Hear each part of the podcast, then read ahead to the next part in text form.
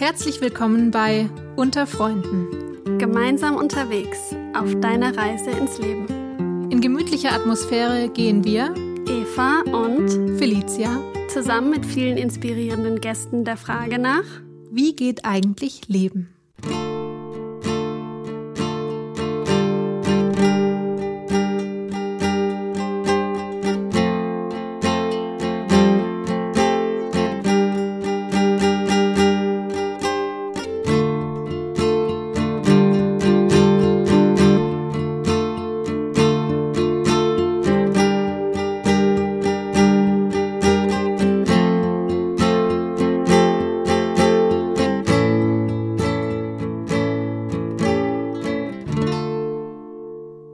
Herzlich willkommen und schön, dass du wieder eingeschaltet hast bei Unter Freunden.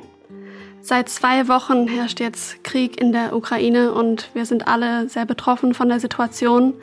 Und wir als Verein ähm, ja, laufen eigentlich auf Hochtouren und versuchen auf verschiedenen Wegen Spenden zu sammeln für Waldorfpädagogische Einrichtungen in der Ukraine. Es gibt die ersten notfallpädagogischen Einsätze an der polnisch-ukrainischen Grenze. Und wir organisieren auch Wohn- und Schlafplätze für ukrainische Geflüchtete hier in Deutschland. Und ja, es gibt äh, Hunderttausende Menschen in Deutschland, die sich auf verschiedenen Plattformen registriert haben, um Geflüchtete in ihre eigenen vier Wände aufzunehmen. Und das ist erstmal ein wunderbares und ein starkes Engagement. Und gleichzeitig wissen vielleicht viele gar nicht, was das eigentlich bedeutet, Menschen aus diesem Kontext bei sich zu Hause aufzunehmen. Deshalb haben wir uns entschieden, heute eine Art Spezialfolge aufzunehmen, um über diese Themen zu sprechen. Und gemeinsam mit meinen zwei Gästen, das erste Mal, dass wir hier in diesem Podcast zwei Gäste haben, mit Fiona Jafke und mit Carsten Köber, möchte ich versuchen, verschiedene Fragen zu erörtern und uns dieser ganzen Thematik anzunähern. Wie kann ich mich als potenzielle Gastgeberin vorbereiten auf diese Situation? Was erhoffe ich mir davon? Was erwarte ich? Und vielleicht auch, was treibt mich eigentlich dazu an, in diesem Moment jetzt zu helfen? Aber auch, was kann ich eigentlich als junger Mensch gerade tun, wenn ich vielleicht nicht gerade ein großes Haus zur Verfügung habe oder eine große Wohnung, wo ich Menschen aufnehmen kann und vielleicht auch nicht das große Geld in der Tasche habe, um zu spenden. Genau, und bevor wir starten, möchte ich einmal auch einen Disclaimer aussprechen. Wir sind weder PolitikerInnen, WissenschaftlerInnen ähm, und auch keine PsychologInnen und trotzdem haben wir ganz viel zu erzählen und wir werden uns auf die persönlichen Erfahrungen hier fokussieren. Ja, schön, dass ihr da seid. Fiona, du bist ja schon das zweite Mal hier. Vielleicht äh, erinnerst du dich auch noch aus der Weihnachtsfolge. Da war Fiona auch als, als Gästin da. Und du bist ähm, Diplompädagogin und hast lange ein, warst lange Mitarbeiterin und dann Leiterin des Seminarhauses am Quellhof und bist schon viele, viele Jahre externe Seminarleiterin bei den Freunden und inzwischen seit drei Jahren auch fest bei uns im Büro in Karlsruhe. Schön, dass genau. du da bist. Dankeschön. Und Carsten, du kommst erstmal grundsätzlich aus einer ganz anderen Richtung. Mhm. Du hast, du bist Gärtner, du bist Landschaftsarchitekt. Richtig. Hast dann in verschiedenen Verbänden gearbeitet, warst da tätig, hast dann deine eigene Kommunikationsfirma gegründet. Ja. und hast dich einfach auf vielfältige Weise damit beschäftigt, junge Menschen für den Beruf des Landschaftsgärtners zu begeistern. Und inzwischen leitest du eine Tagesstruktur für Menschen mit Assistenzbedarf. Schön, dass du auch da bist. Vielen Dank für die Einladung, ja. Ich ja, bin gern gekommen, ja. Sehr schön. Und eure Wege klingen ja jetzt erstmal ziemlich unterschiedlich. Und dennoch seid ihr 2015, 2016 haben sich eure Biografien ähm, ja angenähert. Und das hatte damit zu tun, dass die sogenannte Flüchtlingskrise, mir fällt das Wort irgendwie immer so ein bisschen negativ auf, ich weiß nicht, wie es euch geht, ähm, war dann ein großes Thema. Eine Million Menschen sind nach Deutschland ähm, ja in Deutschland angekommen aus verschiedenen Ländern. Und was euch beiden einfach klar war in dem Moment, war, ich will was tun. Könnt ihr uns da mal davon berichten, beschreiben, was ist damals in euren Köpfen vorgegangen? Willst du mal anfangen, Fiona? Ja, kann ich gern machen. Also mir ist einfach aus der notfallpädagogischen Arbeit so deutlich geworden, wie hilfreich es sein kann, am Anfang in dieser Situation aus der Schockstarre rauszukommen, sodass allein schon ja die Selbstheilungskräfte wieder einsetzen können, so dass das ganz normale Leben weitergehen kann, so unnormal es im Moment natürlich dann ist in so einer Situation, aber dass es ein relativ gesehen kleinerer Aufwand ist, in dem Moment diese pädagogische Erste Hilfe zu leisten, als dann das daraus entstehende Leid nachher aufzufangen, was vielleicht nur noch therapeutisch und mit unglaublich viel Aufwand ja, zu bearbeiten ist. Das war so, glaube ich, der deutlichste Impuls. Ich habe gerade die Hände frei, ich habe Zeit und ich habe das als Sinnvollstes angesehen, was ich gerade tun kann, einfach mit den ankommenden Menschen was zu machen in diesem notfallpädagogischen Sinn. Genau. Und äh, bei mir war es so, dass ich ähm, eben hier unweit des, äh, also man kann sich Karlsruhe vorstellen und da gibt es das Büro der Freunde der Erziehungskunst und daneben gibt es ein großes Schulzentrum, das Pasewaldzentrum und da gingen dann die vielen Geflüchteten aus unterschiedlichen Nationalitäten zur Schule. Und ich fuhr jeden Morgen daran vorbei, weil zu dem Schulzentrum gehört auch Kindergarten, wo mein Sohn hingeht und habe eben gesehen, habe die jungen Menschen gesehen. Und mir ging es ja ähnlich wie der Fiona, wo ich sagte, irgendwie, ich möchte was tun. Ich möchte aber auch was tun, wo ich denke, dass ich gut darin bin. Und da, du hast es im, im Eingang gesagt, Eva, dass ich eben in, in, in der Vermittlung von jungen Menschen ins berufliche Umfeld früher schon tätig war. Und da dachte ich, das könnte auch mein Weg hier sein, eben äh, den Geflüchteten dann zu helfen auf dem Übergang Schule-Beruf, sei es Praktikum finden, sei es dann auch eine Ausbildungsstelle. Und äh, da hatten wir das große Glück, eben Fiona, ich und, und noch andere Beteiligte, dass auch äh, ein, ein Antrag an, an eine Förderorganisation, in dem Fall Aktion Mensch, positiv beschieden wurde und wir äh, dann zusammen als Team äh, Menschen begleiten konnten, äh, Geflüchtete in, in Rahmen erst zwei Jahre, dann ist nochmal verlängert worden und äh, wo unter der Überschrift soziales Lernen, Persönlichkeitsentwicklung und berufliche Orientierung wir schulnah, aber doch irgendwie außerhalb der Schule Geflüchtete begleitet haben. Und weil das für uns so sperrige Begriffe waren, haben wir es einfach genannt, ankommen, weiterkommen und sind heute noch der Überzeugung, dass es ein guter Begriff oder gute Begriffe sind. Und äh, waren da auch, das können wir, glaube ich, schon sagen, ohne zu viel Selbstüberschätzung, dass es erfolgreich war, äh, mit vielen oder auch mit Rückschlägen, aber mit doch vielen Herausforderungen. Vielen Herausforderungen und, und gleichzeitig kennen wir jetzt noch viele, die wir damals äh, als, als Erstaufnahme mit begleitet haben und die jetzt ihren Weg machen, teilweise Familie schon gegründet haben, Kinder haben. Äh, wenn ich an einen jungen Mann aus, äh, aus dem Irak denke oder, oder Ausbildungsplätze äh, gefunden haben, also es richtig beheimatet hier sind, was wir uns damals auch gewünscht hatten und unser Ziel war.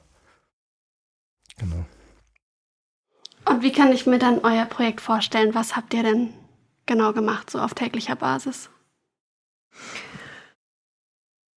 Also am Anfang war es einfach wichtig, erstmal da zu sein, Kontakt aufzunehmen und in der, in der Erstaufnahmeklasse waren täglich unterschiedliche Menschen. Es war allein schon die Herausforderung, mit welcher Zweitsprache wir vielleicht kommunizieren können. Und ja, dann so die ganz allgemein menschlichen Sachen. Also wie spielerische Methoden waren in dem Moment total hilfreich aus der Notfallpädagogik. Einfach miteinander äh, zusammen, sei es Volleyball, sei es also jetzt nicht Volleyball im Sinn von äh, Team gegen Team, sondern einfach so dieses freie Pritschen im Kreis, sei es ähm, jonglieren lernen, einfach weil es was war, was so hier und jetzt stattfinden konnte, wo Erfolgserlebnisse im Moment waren, wo dieses Spielerische einfach da war. Und dann natürlich, ähm, ja, die, die Fragen, sobald sie eben sprachlich irgendwie möglich waren, also die, überhaupt Sprache lernen, wo fange ich an, Sprache zu lernen? Schon diese Unterscheidung, wie heißt du? Mein Name ist. mm.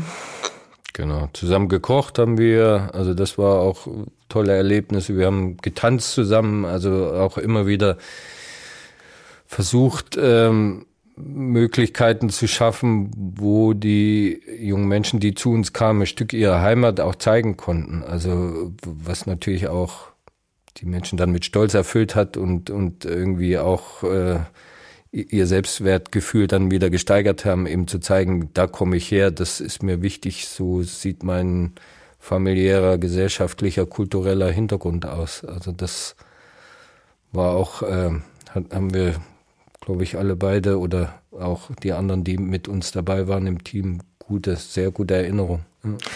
Und andersrum einfach mit den Menschen gemeinsam hier schöne Ausflüge zu machen.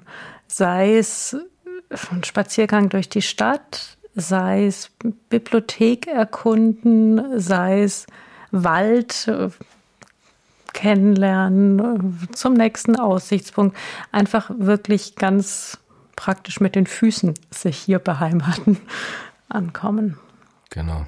Das soll sich jetzt nicht so anhören, als wäre es nur Spaß gewesen. Also es ging einfach darum, auch die äh, sind ja vormittags in der Schule gewesen und das ist natürlich auch eine anstrengende Zeit dann ähm, mit den Sprachbarrieren und, und auch ähm, Kurze Zwischenfrage, wie alt waren die vor allem, die bei euch waren?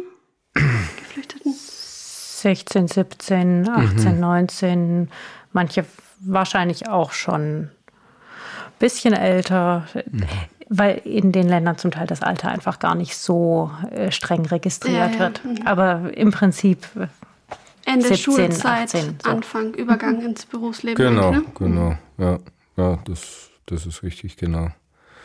Genau, und, und da waren wir eben, sag ich mal, nach der Schulzeit äh, teilweise in, direkt so an die Schule angegliedert, weil es eben hier das so, die Räumlichkeiten so ermöglichen.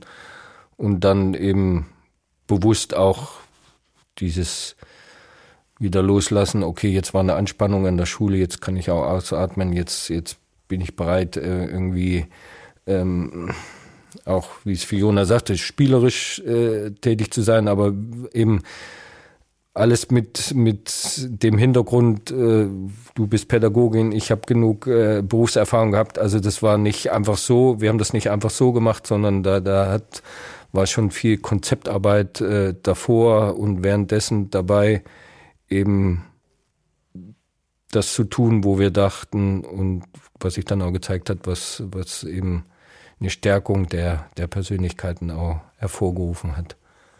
Genau. Ja, das ist mit Sicherheit äh, nicht nur Spiel und Spaß, sondern auch ganz schön anstrengend, das glaube ich. Und zum Teil fand ich mit das mühsamste an unserem eigenen System an Grenzen zu stoßen. Also wenn ich einen Jugendlichen begleitet habe zu irgendeiner weiß ich nicht, Behörde und äh, dann klar war, es fehlt noch das Papier von der Behörde vom anderen Schreibtisch oder äh, so. Mhm. Also einfach sich selber auch reinzufuchsen, was braucht's denn jetzt überhaupt mhm. wo? Und es kann noch niemand sagen, sondern ich muss es selber rausfinden. Und zum Teil ist es richtig mühsam.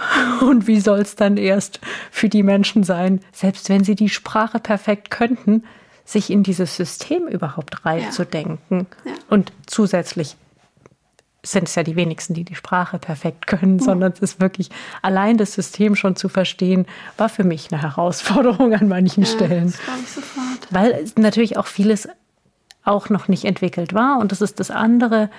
Es gab auch viel ähm, zu den menschlichen Weg, das klar war, oh, dafür gibt es noch keinen Vorgang.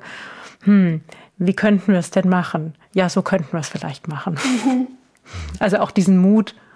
Einfach ähm, mal machen. Einfach machen mhm. und äh, nachfragen und liebevoll dranbleiben und nochmal nachfragen und nochmal nerven und gucken, ob wir einfach einen Weg finden können. Mhm.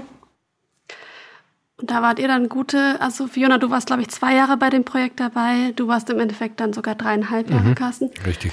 Und mit, ich würde das gerne aus der Perspektive eurer jahrelangen und intensiven Erfahrung auch, würde ich gerne mit euch auf die Situation jetzt schauen und gemeinsam überlegen, was sind denn jetzt eigentlich, was ist jetzt wichtig? Und fangen wir mal mit dem Thema an, Geflüchtete bei sich zu Hause aufzunehmen. Was sind eurer Meinung nach die Basics, die man sich erstmal fragen muss, ob man, was den Wohnraum vielleicht angeht? Reicht mein, der Platz, reicht der, den ich habe? Auf was kommt es da an? Was muss das für ein Raum sein?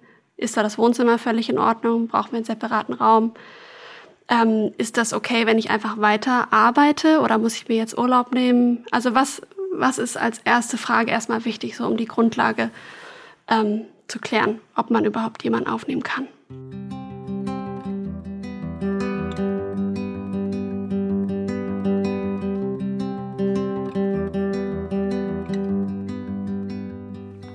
Ja, ich glaube, ich würde gern mit so einem Perspektivwechsel anfangen.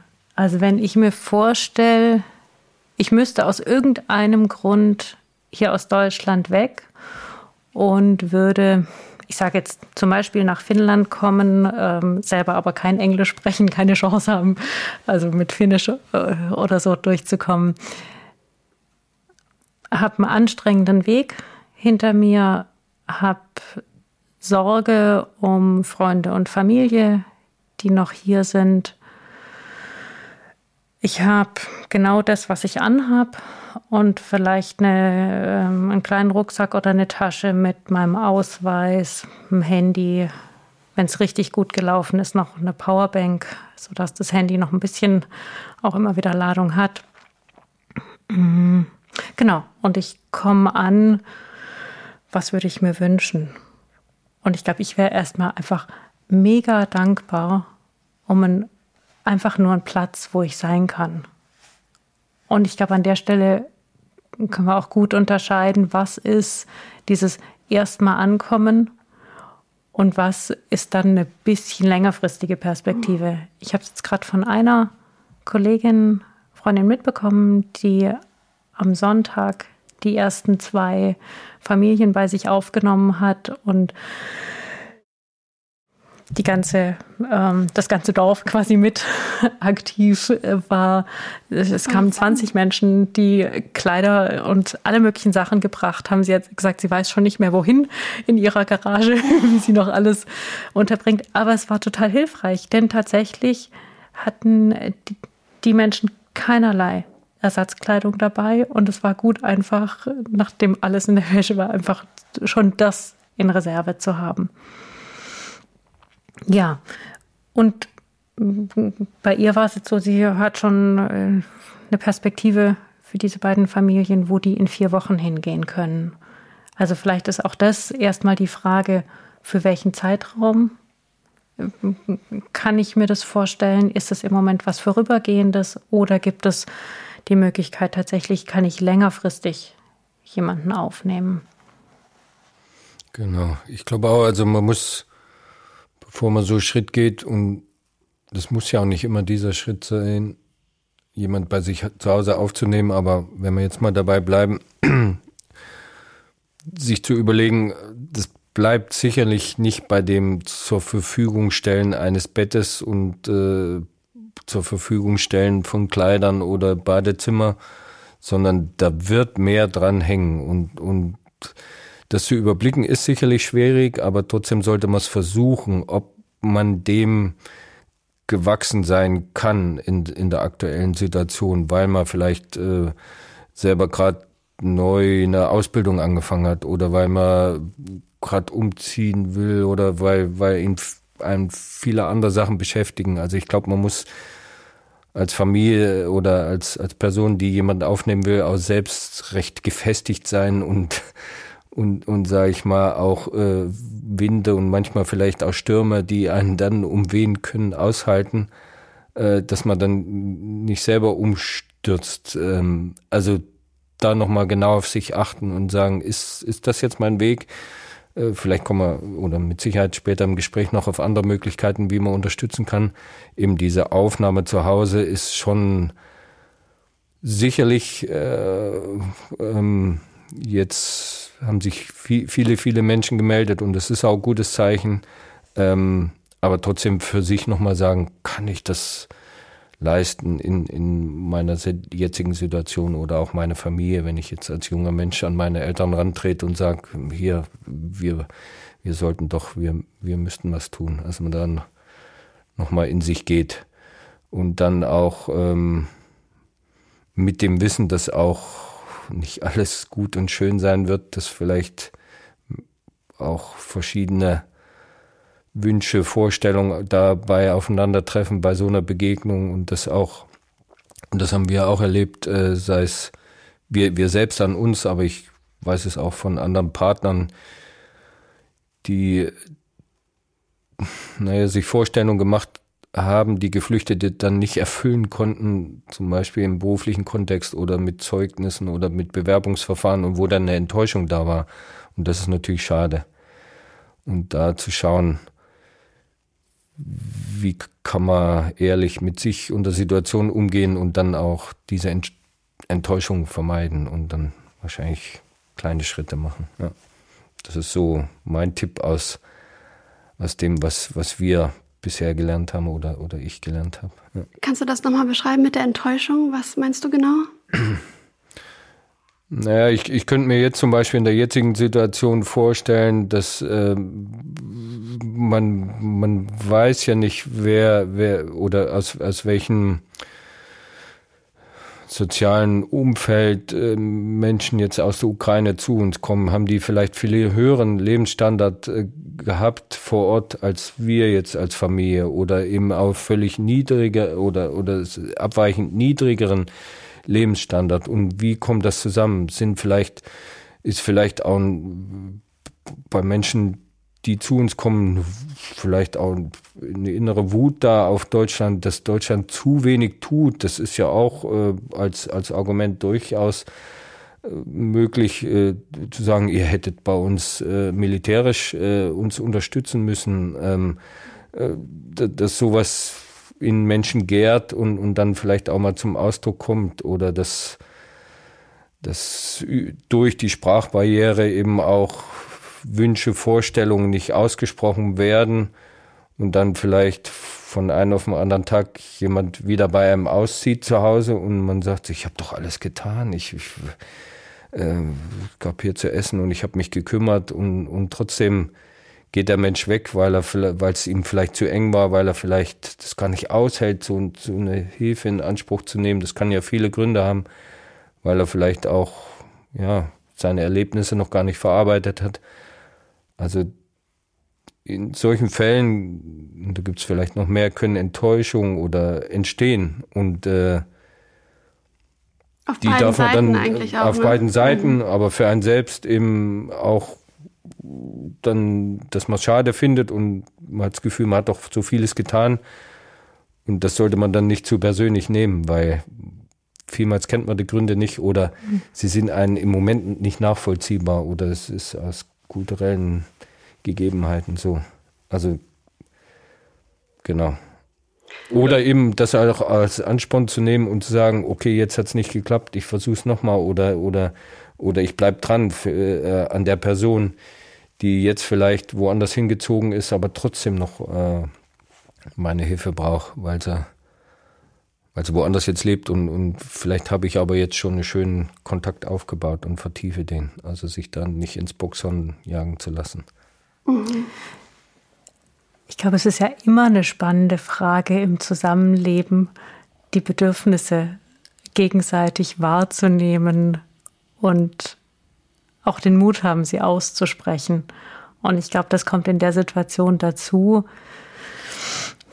Ja, ist der Mut da, über die Anliegen im, im Zusammenleben zu sprechen. Äh, andersrum kann ich mir auch gut vorstellen, wenn ich irgendwo zu Gast bin, dass ich mich vielleicht weniger traue, um irgendwas zu bitten. Und gleichzeitig wäre ich als Gastgeberin total dankbar, wenn ausgesprochen würde, was gerade hilft. Und dazu kann jetzt natürlich schon auch noch dieses Kulturelle kommen. Also ich kenne mich mit der Ukraine tatsächlich zu wenig aus, aber ist es überhaupt üblich oder akzeptiert, um was zu fragen?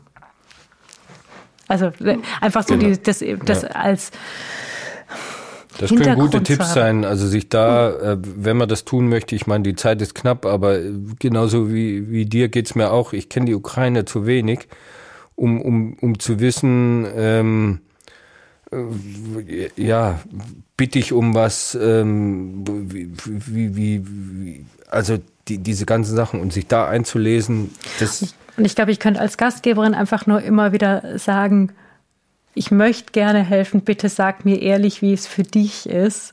Ähm, bei uns ist das und das oder hier, für mich ist es so und so. Äh, ja, und gleichzeitig dieses Interesse, einfach auch nachzufragen, wie ist eigentlich das mhm. bei dir zu Hause oder also immer wieder das Interesse am anderen Menschen und die Lust auf Begegnung. Ich glaube, es braucht tatsächlich freie Kapazität, um in Begegnung zu gehen. Mhm. Also wenn ich das jetzt nochmal so zusammenfassen kann, ähm, ist einer, also Stabilität erstmal ein großer Faktor, eine Grundlage, die sowohl in der eigenen Wohnsituation ist, also dass man vielleicht nicht gerade in einer Umbruchssituation ist oder vielleicht auch nur in einer WG wohnt, ähm, aber andererseits vor allem auch die emotionale Stabilität. Äh, ne, ja, sollte man sich fragen, kann man das eigentlich gerade tragen? Ist man dafür bereit? Ähm, und das klingt für mich gerade so ein bisschen so, und du hast gesagt, auch Zeit ist ein, ein wichtiges Thema. Das klingt für mich so, dass eigentlich fast ähm, klar, abgesehen von diesen Basics, auch einfach die Geisteshaltung ähm, total zentral ist. Also bin ich dafür bereit. Ähm, was würdet ihr denn sagen, was ist denn eine realistische Erwartung? Und, und findet ihr das wichtig, sich zu fragen, warum möchte ich jetzt gerade helfen? Was treibt mich da an? Das hilft bestimmt äh, durch schwierige Momente durch, wenn ich mir das einfach bewusst bin. Mm. Ja. Ja, ich muss, ja, ich sollte mich, glaube ich, zurücklehnen und nochmal nachschauen, war das jetzt aus so einer, also ich, ich, ich sag mal, ich sehe Bilder im Fernsehen und, und äh, äh, mein Umfeld reagiert so und ähm, dann, dann bin ich auch dabei in, in, und, und das entsteht ja dann auch so, so, so, so, so, so eine Wellenbewegung. Jetzt, jetzt muss ich helfen, jetzt äh, äh, und, und dann denke ich vielleicht auch über eine Aufnahme zu Hause nach, aber sicherlich ist wichtig, dann sich doch nochmal zurückzulehnen und zu sagen, ähm, ist das mein Weg? Weil davon bin ich überzeugt, dass es viele, viele Wege gibt und man aus sich nicht, auch die Familie nicht schlecht fühlen muss, die vielleicht ein großes Haus hat und trotzdem sagt, nein, das ist nicht mein Weg, jetzt hier einer Familie Obdach zu bieten.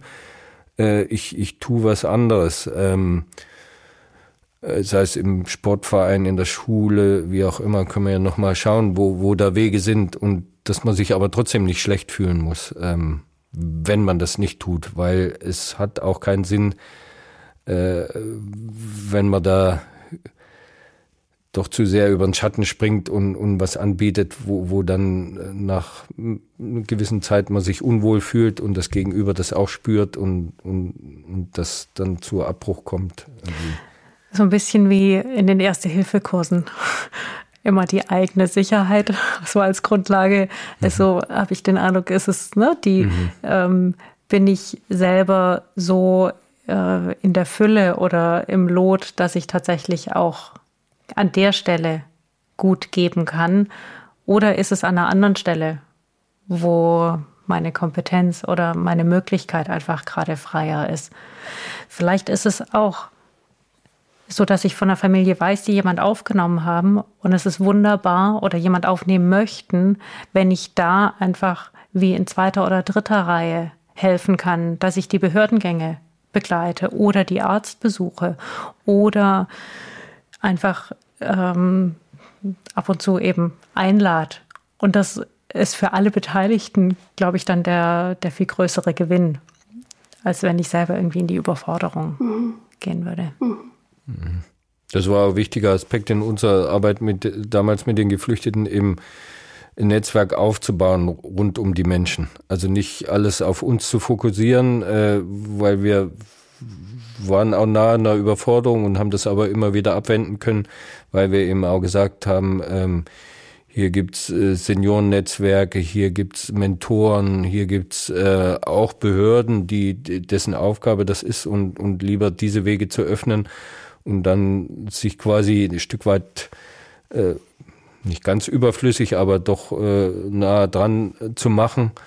Und so könnte es jetzt auch sein, genau. Das ist auch ein super Weg, eben zu sagen, okay, ich schließe mich lieber jemanden an und, und unterstütze da und entlasse die Familie, die jemand aufgenommen hat. Genau. Ich würde andersrum sogar ähm, jedem der vorhat, jemanden aufzunehmen, ganz dringend raten, äh, drumherum Partnerschaften dafür zu schließen. So dieses, ich habe das vor, wärst du bereit, mich zu unterstützen? Mhm. Und da lieber ähm, fünf, sechs Leute einfach so, um Unterstützung zu bitten. Ich glaube, es gibt genug zu tun mhm. dann drumherum. Und sei es eben, ich kann an dem Tag nicht, kannst du für mich einspringen. Und das vorher schon angefragt zu haben, ist, glaube ich, was anderes. Ja, total, weil man kann sich ja auch vielleicht zur Ankunft tatsächlich ein paar Tage frei nehmen von seinen beruflichen Tätigkeiten, aber irgendwann muss man ja auch wieder in seinen Alltag irgendwie zurück und die Menschen sind aber immer noch da, 24 Stunden und dass man sich da einfach auch die Hilfe holt von, von Nachbarinnen, von, von Freunden und so weiter. Mhm. Genau, wenn man dann denkt, so Wochenendaktivitäten oder so, das kann ja dann oder nachmittags. Und äh, je größer der Kreis ist, je, je interessanter ist es ja auch für die Menschen dann äh, in verschiedene Bereiche reinzuriechen, sei es verschiedene Sportvereine oder oder auch berufliches Umfeld äh, mal mitzugehen irgendwo. Das kann ja oder sollte toll sein. Ja. Also nicht so was wie eins zu eins, sondern keine Ahnung eins zu sieben oder irgendwas. Genau. Genau. Ähm, und nochmal zu dieser realistischen Erwartung. Also was denkt ihr denn, was, in welchem Zustand kann man erwarten, dass die Menschen hier ankommen? In welcher Verfassung sind sie?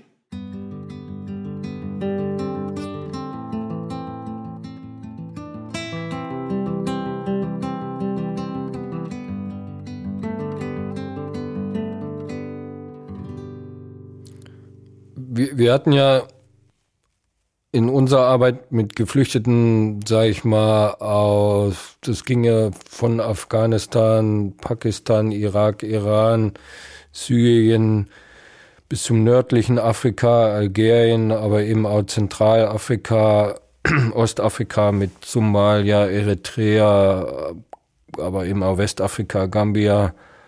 Ähm, sehr viel. Es gab auch mal jemand aus Sri Lanka oder, oder äh, noch anderen Ländern, aber das, das war so der Hauptfokus und da hatten wir die ganze Bandbreite. Also natürlich gab es die Menschen, die traumatische Erlebnisse hatten, weil sie auf einem Schiff über Mittelmeer saßen und zu den letzten gehörten, die eben das Ufer noch erreicht hatten. Es gab aber gleichfalls auch, und da erinnere ich mich an einen jungen Mann aus, aus Kamerun, der äh, eben dessen Familie gut vernetzt war und, und eben ihn außer Landes hat bringen lassen per Flugzeug und per Kurier dann auch von Rom nach Deutschland. Also das, das ähm, wo, wo natürliche Verlust der Familie und, und Beziehungsverlust da war, aber nochmal eine ganz andere Situation. Also deshalb hatten wir es mit sehr unterschiedlichen Wegen zu tun, wie die Menschen zu uns nach Deutschland kamen.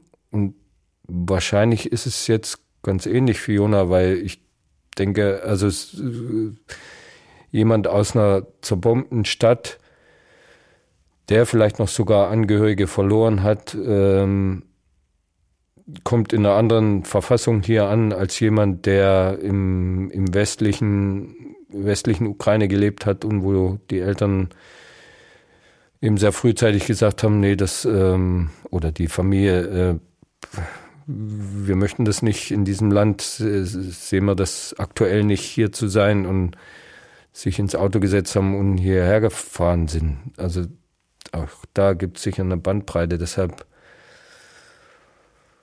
ja, weiß ich nicht, muss man sich auf vieles einstellen. Hm. Ja. Also ich habe es von der einen Familie ähm, mitbekommen, dass die vier Tage unterwegs war, natürlich dementsprechend einfach durch. Das Kind aber auch mit einem gebrochenen Bein ähm, dann zum Beispiel ankam und am nächsten Tag erstmal der Besuch in der Kinderklinik wie anstand. Also so äh, von bis. Mhm. Genau, und ich glaube, es ist natürlich einfacher, jetzt äh, Umgang zu haben oder wie Menschen kennenlernen, wo nicht solche äh, schwerwiegende Ereignisse in der Biografie stattgefunden haben. Aber auch die Fälle wird es geben und, und dann ja, muss vorsichtig, also ähm, nicht drängen, nicht nachfragen, sondern ja, ich wollte es gerade sagen, ja, man ist ja so im Eifer des Gefechts, äh, ja. kann man ja auch denken, ich will irgendwie helfen, ich will der Person mhm. eine Last abnehmen, geteiltes Leid ist halbes Leid. Ähm, erzähl mir doch mal, was, was hast du denn erlebt? Mhm. Äh, ja, an der Stelle ist total wichtig, ne? so im Sinne von, ähm, ja, das sind ja so die Basics, retraumatisieren, also auch das Erzählen kann nochmal retraumatisieren. Das ist, glaube ich, ganz wichtig, auch hier nochmal zu betonen, weil ich glaube, vielen ist es nämlich nicht bewusst, dass das auch sehr, sehr problematisch sein kann und zu einer Retraumatisierung führen kann. Weil das Erleben Fall. von der schrecklichen Situation dann aktuell nochmal da ist mit den damit verbundenen Gefühlen. Das heißt, das Wichtigste in der Situation wäre erstmal ins Hier und Jetzt zu kommen. Und wenn jemand erzählen mag, wenn das die Sprache überhaupt hergibt, dann wird es kommen. Also ich glaube, es ist eher meine Haltung, mit der ich signalisieren kann, aber nicht explizite Fragen. Ja, genau. Und dann ist sicherlich auch dieser Aspekt, äh, den wir schon beim Wohnen hatten oder bei der Aufnahme im, im häuslichen Umfeld.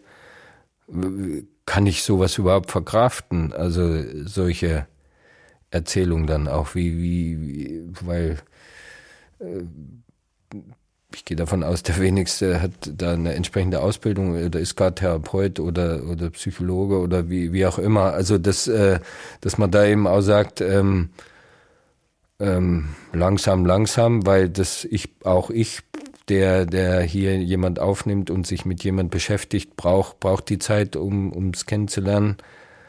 Und, und dann wird sich das, wie es die Fiona sagt, eben auch mit der Zeit ergeben, vielleicht. Und auch da wieder die, der, der Hinweis, wenn ich das Gefühl habe, ich, da ist jemand, der wirklich an was zu knabbern hat und, und, äh, und wenn ich weiß, ich kann das nicht äh, auffangen, Hilfestellung sich holen. Und die, die gibt es ja. Also die, die gibt es entsprechende Einrichtungen. Und, ja, und gerade genau. wenn Kinder mit dabei sind, äh, also Spielen ist der Normalzustand von Kindern. Und das wäre so das größte Geschenk, wenn einfach bei aller Schwere der Situation insgesamt in dem ganz aktuellen Hier und Jetzt ankommen können und Kinder einfach spielen, weil sie im Spielen ja auch verarbeiten. Genau. Sei es, dass sie malen, sei es, dass sie mit äh, Wachs oder mit Ton kneten, ja, oder sei es, dass wir eben zusammen ganz alltägliche Sachen machen. Äh, was kochen, was backen, äh, was im Garten buddeln, äh, im Wald äh, mit Naturmaterialien irgendwas bauen. Einfach so, so viel Normalität wie möglich. Das klingt erstmal absurd, weil es ja so eine gar nicht äh, alltägliche Situation ist. Und gleichzeitig kann es vielleicht das sein, was hilft, einfach äh, aus diesem extremen Stress so ein Stück runterzukommen, sodass einfach, ja, wieder Regulation so einsetzen kann, dass auch die Erholung bis ins Physische rein einsetzen kann. Genau, du hast die Kinder angesprochen und das Spielerische und das hilft natürlich auch Erwachsenen. Also es gibt ja den schönen Spruch, Freude heilt, also einfach äh, tolle Erlebnisse zu haben und auch mal zusammen zu lachen. Und gleichfalls ist es, und da können wir auch aufbauen auf, auf unsere Arbeit äh, mit Geflüchteten aus, aus anderen Regionen, wo wir immer wieder gesucht haben, wo gibt es denn Ansätze, wo äh, die Menschen das, was sie mitbringen, hier einsetzen können. Sei es natürlich die Musik zu machen und das miteinander kochen, aber wenn man jetzt, du hast es auch angedeutet, den, den, den Kontext äh, sowohl im familiären als auch vielleicht bisschen außenrum, dann, also jetzt das Frühjahr beginnt, äh, man hat vielleicht den Garten, äh, zusammen in den Garten zu gehen und zu, zu schauen, habt, habt ihr vielleicht auch zu Hause Garten gehabt, äh, habt ihr Erfahrung, was, was, was könnt ihr gut und dann vielleicht sogar die Möglichkeit zu geben, noch, also das, äh, diese Menschen unsere Lehrmeister sind, weil sie sind ja so im Moment auf dieser Nehmenseite. Immer, sie kriegen von überall her, sie kriegen eine Unterkunft, sie kriegen was zu essen, sie, man geht mit zur Behörde, also immer diese, diese Nebenseite und, und das Geben zu wenig stattfinden kann, was zu einer Stärkung führen kann und da was zu finden oder was weiß ich, das Auto läuft nicht oder die Reifen müssen gewechselt werden jetzt äh, auf Sommerreifen, das zusammen zu tun, äh, oder können wir mal äh, das kochen, was du zu Hause am liebsten genau. kochst? Oder genau. Und, und das ist doch, also sowohl für uns eine Bereicherung als auch stärkt dann und dann eben auch gleich den nächsten Schritt, nicht nur zusammen zu kochen und eine Liste zu nehmen, sondern zusammen in den Laden zu gehen. Und äh, ähm, fällt mir gerade ein, da gibt's ja auch viele Läden, also hier in Karlsruhe weiß ich wo, wo es Produkte aus der Region gibt. Ja. Ähm, extra Supermärkte, was sicherlich auch schön ist. Ja.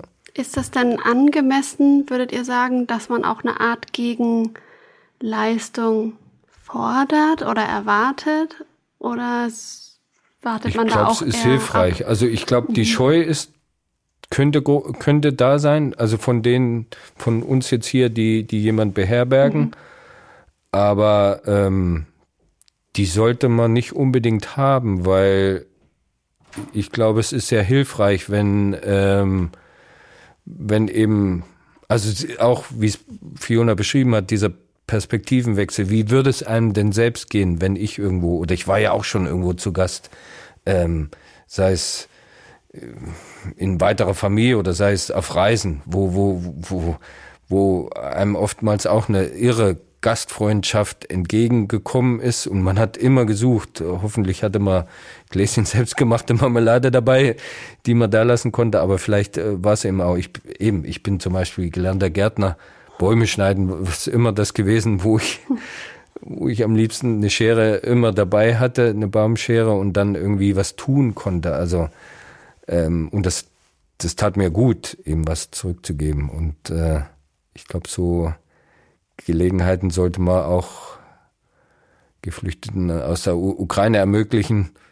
Und ich glaube, dass da sehr vielgestaltig ist, ob es handwerklich ist, wie auch immer. Und da kommt auch das wieder zum Tragen, dass das Netzwerk, was Fiona beschrieben hat, ähm, wenn er, wenn die Person eben gern mit Holz arbeitet und ich aber bin gerade nicht so drauf, dann ist es vielleicht mein Nachbar oder, oder mein Arbeitskollege, der der eine Drechselbank hat oder eine Holzwerkstatt und, und dann kann, geht man da mal vorbei. Also, ja. Und ich glaube ja, also man kann, ja, man, man, also auch ein Haushalt kann ja dann, wenn es so enges Verhältnis, Wohnverhältnis ist, sollte zusammen gestemmt werden. Also nicht, dass eben auch wieder, was ich sagte, so eine Enttäuschung vorzubeugen, dass man dann denkt, ach, jetzt räume ich auch noch einen Tisch ab und die Spülmaschine und so. Mhm. Das kann man sich ja teilen dann. Ja. Kommunikation, ne? Wieder ganz wesentlich. Bedürfnisse kommunizieren.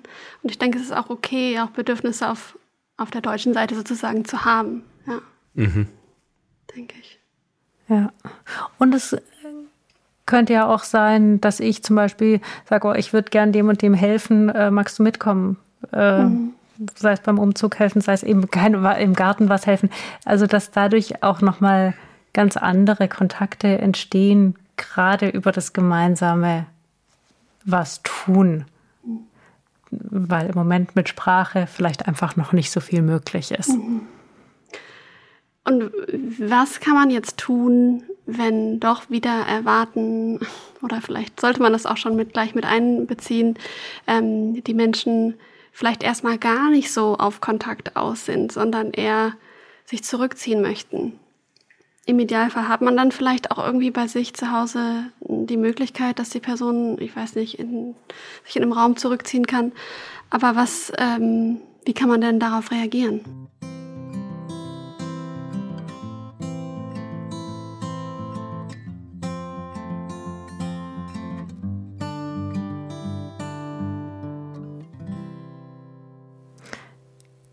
Ganz ehrlich gesagt, ich glaube, dass die Menschen in dem Moment am besten fühlen, was ihnen gut tut.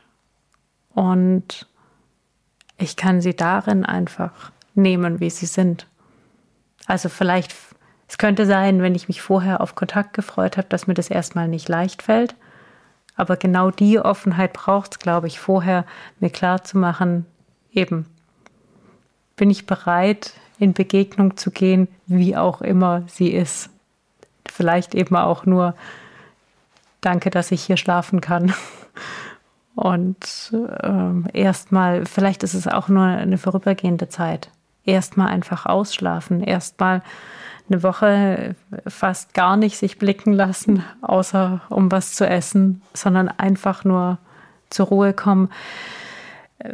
Ich denke, ein großes Thema wird sein, übers Handy ständig mit zu verfolgen. Mhm. Wie ist es zu Hause? Ähm, wie geht es den anderen? Äh, wo es so ganz äußerlich hilfreich ist, bestimmt zu gucken, worüber gibt es eine Flat? Wie ist es möglich, da im Kontakt zu sein, technisch? Ja.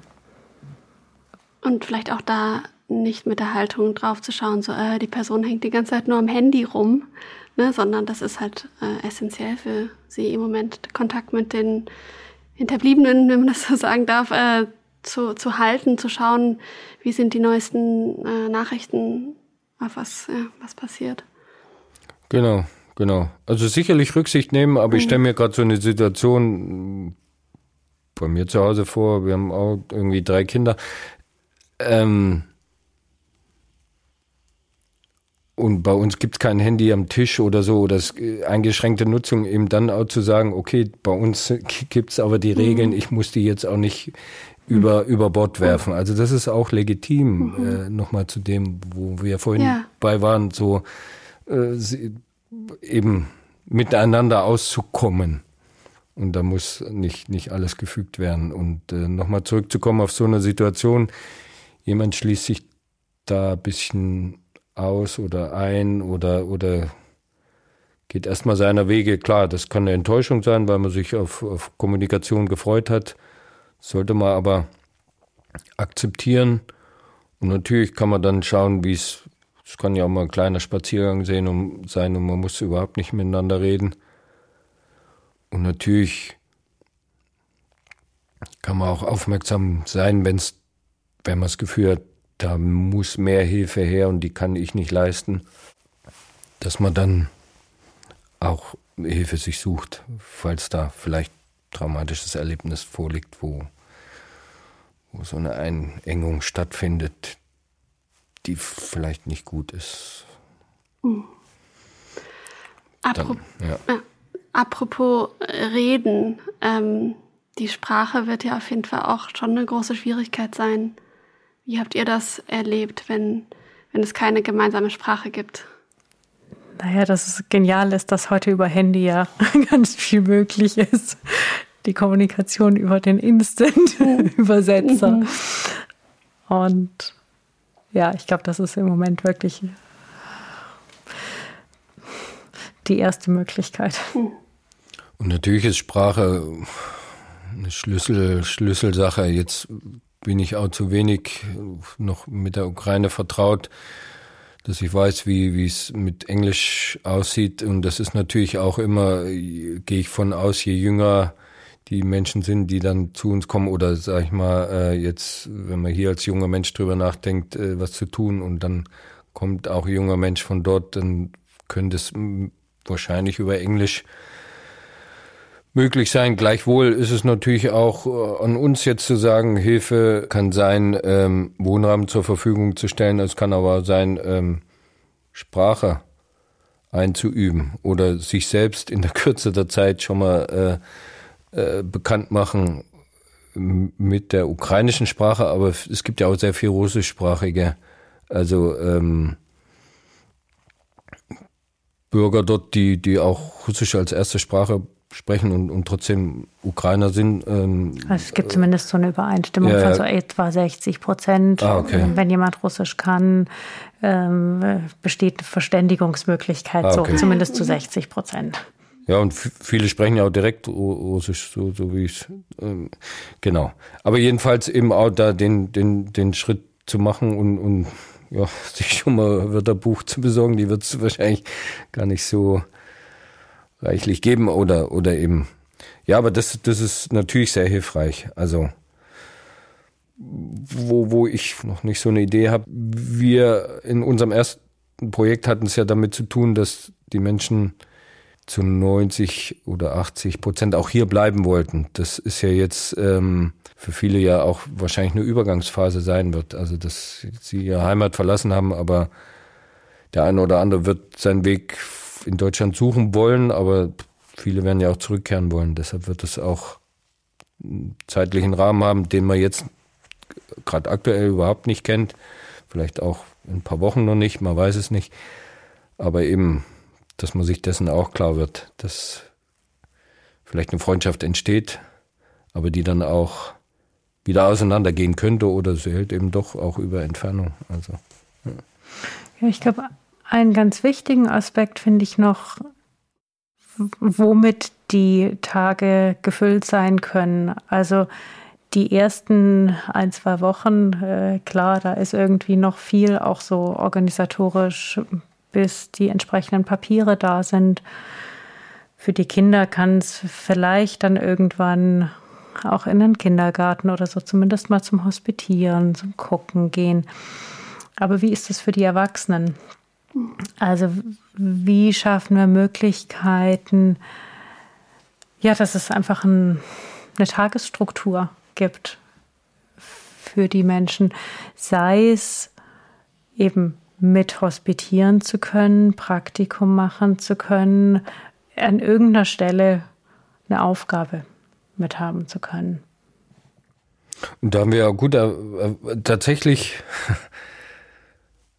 so verrückt vielleicht klingt, aber so, so äh, Stundenpläne sich aufzustellen oder so Wochen, also Wochenpläne haben wir damals auch gemacht, ähm, als es ums Lernen ging, äh, Prüfungsvorbereitung. Aber jetzt stelle ich mir auch so vor, so Wochenplan von Montag bis Sonntag und dann einzutragen, äh, wann was stattfindet und eben dadurch auch eventuelle Lücken zu entdecken und dann wieder zu sagen zu meinem Netzwerk, zu meinem Nachbarn, zu meinem Arbeitskollegen hier, Sonntagvormittag bist du doch immer, ähm, äh, bringst Kompost weg, könnte äh, hier nicht mal jemand mitkommen und du zeigst es dem. Also, dass man, dass man nicht so in den Tag hineinlebt, weil das wird nicht funktionieren, ähm, sondern eine Tagesstruktur ja schafft.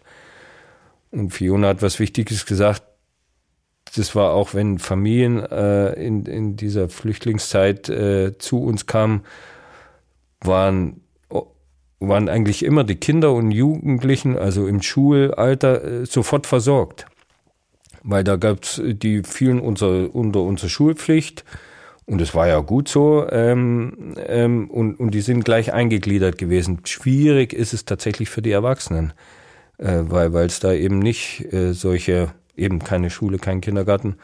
Und nicht direkt Sprachkurse gibt. Also genau, genau. Vielleicht gibt es Möglichkeiten, vielleicht wäre das auch ein geniales Projekt, Sprachkurs zu organisieren. Einfach äh, mhm. vielleicht auch mit ähm, Ehrenamtlichen, äh, vielleicht erfahrenen Menschen, die jetzt einfach einen Sprachkurs auf die Schnelle auch machen können und sei es dreimal in der Woche für zwei Stunden, vielleicht mit eben anderen zusammen, also privat organisiert. Ja. Genau, und das ist ja, wir hatten ganz am Anfang mal darüber gesprochen, also es kann ja, oder es muss ja nicht nur dieses sein, ich nehme eine Familie zu Hause auf, als Familie, wo ich als Jugendlicher auch noch lebe, sondern es kann auch was anderes sein. Das kann, da sollte sich jeder umschauen, wo, wo er so aktiv ist. Der Sportverein, der sich trifft und äh, da sich umschauen könnte, wer spielt noch Fußball oder Volleyball oder, oder eine andere Sportart, äh, wie, wie könnte ich denn das rausfinden, wer da äh, Freude dran hätte und zu uns stoßen könnte. Und dann vielleicht auch samstags mal beim Arbeitseinsatz und beim nachmittäglichen Grillen dann dabei ist. Der nächste ist im Kirchenverein und äh,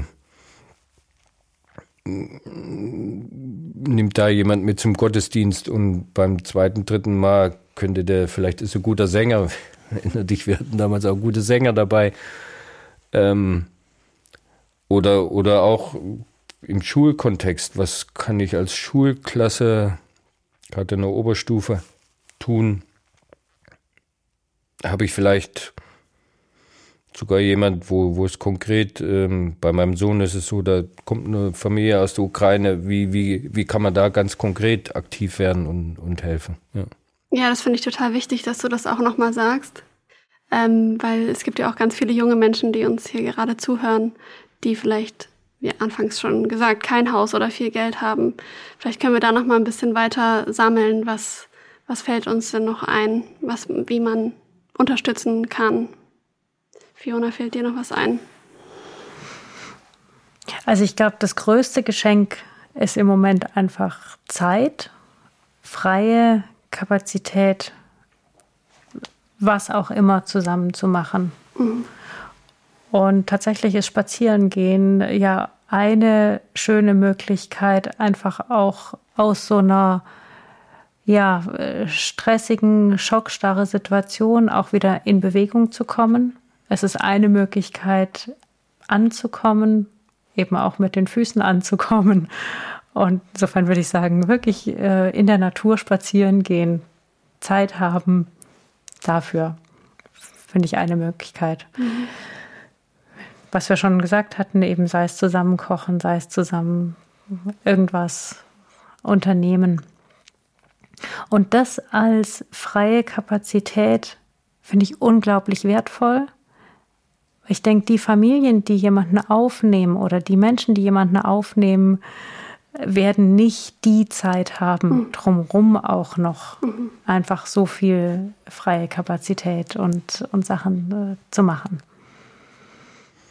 Ja, und dann, was wir auch versucht hatten damals, ist eben, bleiben wir jetzt beim Beispiel Karlsruhe und, und eben, man weiß, eine Familie, wo jemand untergekommen ist, dass man so Kreise um, um das Haus zieht, äh, die sich immer weiter erweitern. Also wo bin ich denn gerade hier?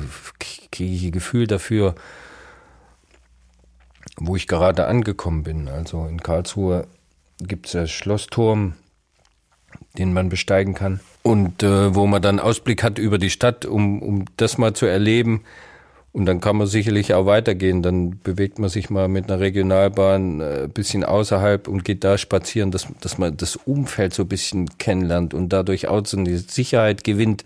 Wo bin ich denn jetzt eigentlich hier in Deutschland angekommen, dass man sich mal eine Landkarte nimmt und, und mit dem Finger drauf zeigt, äh, wo bin ich denn hier? Das ist das eine.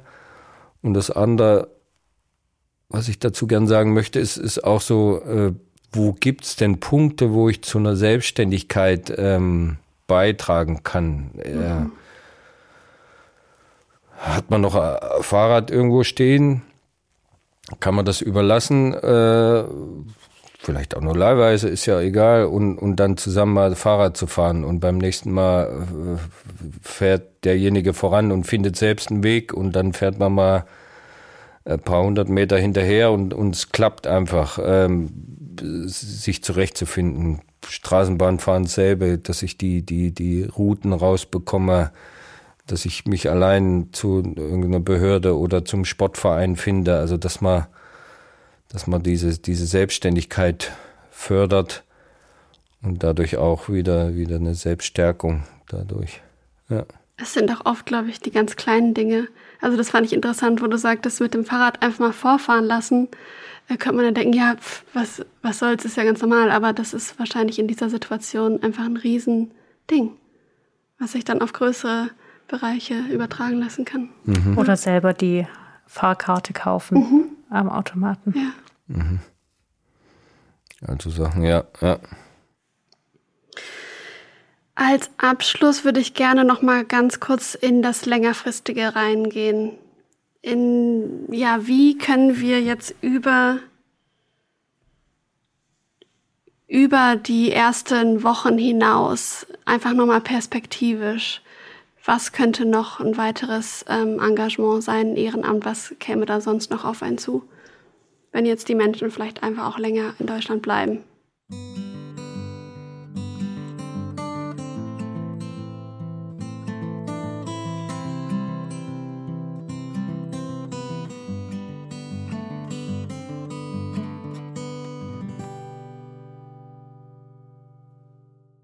Ja, im Prinzip ist es, glaube ich, so ein bisschen das, was vorhin schon mal anklang. Gibt es irgendeine Möglichkeit, über Praktikum oder Hospitation in einen Bereich reinzukommen?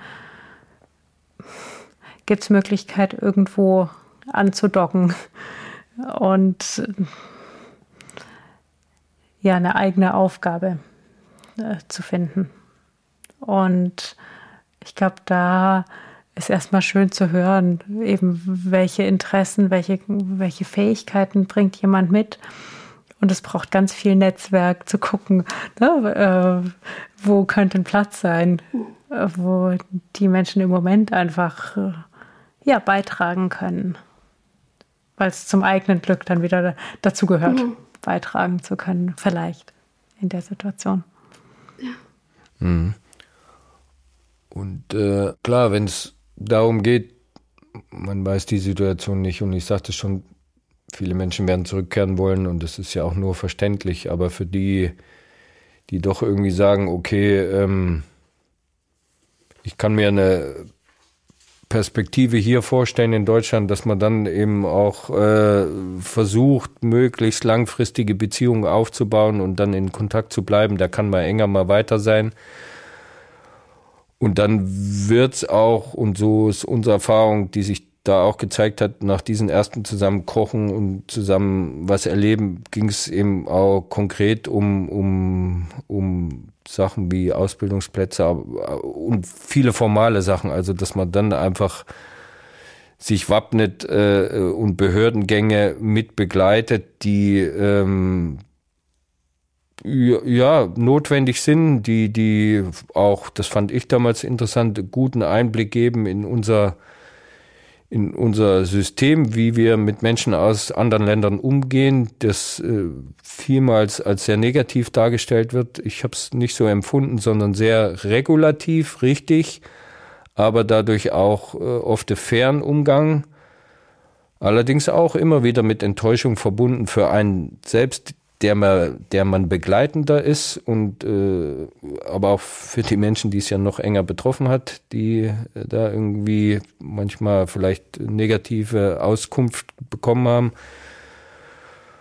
Und falls es tatsächlich hier in Deutschland zu einer größeren Gruppe käme von Menschen aus der Ukraine, die hier bleiben wollen, würde ich mir dann auch wünschen, und das ist sicherlich auch ein Ansatzpunkt für, für, für junge Menschen, da aktiv zu werden, eben tatsächlich äh, Programme, ich nenne es einfach mal Programme, aufgelegt würden, die dem nahe kommen, was jetzt gebraucht wird. Sowohl Sprache als auch ähm, Eingliederung ins Schulsystem, Eingliederung ins Berufliche. Also da, das ist auch unsere Erfahrung, ist noch Luft nach oben, indem dass man wirklich dann schaut, was kommen für Menschen zu uns und, und reichen die Angebote, die wir jetzt schon haben, oder muss es da was anderes geben? Und da ist vielleicht auch eine politische Arbeit durchaus denkbar, ähm, und, und Einsätze mögliche. Mhm. Also ich habe es von Kanada zum Beispiel mitbekommen, jeder Mensch, der nach Kanada kommt, also einwandert, hat ähm, einen persönlichen Mentor und einen beruflichen oh, Mentor. Wow. Und das sind eben extra auch getrennte ja. ähm, Zuständigkeiten. Und das finde ich einfach eine grandiose das Idee. Ist toll, ja. Und so ähnlich, glaube ich, könnte es einfach auch sein, auch wenn es jetzt nicht offiziell organisiert ist, aber kann ich für jemand persönlicher, also mhm. Mentor im Sinn von mhm. eben Begleitung sein, was auch immer es braucht. Äh, und wenn sowas ist, woher bekomme ich dies oder jenes für einen Haushalt? Und äh, ach ja, Recycling-Kaufhaus gibt es auch noch oder Plattformen wie eBay Kleinanzeigen oder nebenan.de oder was auch immer es dann ist. Äh, oder eben auf dieser Arbeitsebene, wohin kann ich Kontakte knüpfen und dadurch vielleicht was ermöglichen. Ja, also das in die Richtung mhm, auch größer zu auch. denken. Ähm, wir können gesellschaftlich an der Stelle, glaube ich, auch noch ganz neue Formen entwickeln. Gesellschaftlich und politisch. Also ich, die jungen Menschen mit in Sachen Fridays for Future aktiv sind und so, zeigt sich ja jetzt, dass äh, es auch eine gute und richtige Bewegung gibt, die manchmal noch mehr gehört werden könnte, wie ich finde. Aber äh, trotz allem auch da eben, eben aktiv zu werden und zu sagen, wenn, wenn hier was noch nicht da ist, äh, was zu entwickeln und zu sagen, Mensch, das, das könnte man doch machen. Dass, dass da eben ähm, manchmal die, die vorhandenen Strukturen nicht ausreichen, weil hier eine besondere Gruppe kommt, die besondere äh, Bedürfnisse hat und, und da eben äh, Räume geschaffen werden sollten. Ja. Das finde ich richtig spannend und äh, passend dazu habe ich noch ein ganz schönes Zitat von Annie Häuser. Sie ist ehemalige Leiterin des pädagogischen Seminars am Goetheanum, was äh, auch was Ähnliches beschreibt, was ihr gerade schon gesagt habt. In Zeiten, in denen Niedergangskräfte dominieren, kommt es auf den Einsatz des ganzen Menschen an, auf den Entschluss, nicht mit dem Strome und nicht gegen den Strom zu schwimmen, sondern Neuland zu schaffen in sich selbst und in seinem Wirkungskreis. Das fasst das nochmal ganz schön zusammen, was wir hier besprochen haben. Und ich finde es wirklich ganz wichtig, auch nochmal zu betonen, ähm, habt Mut, ähm, macht, was, was ihr könnt. Es gibt viele verschiedene Möglichkeiten, sich zu engagieren. Es muss nicht das große Geld sein, es muss nicht das Haus sein, was man hat, die Räume.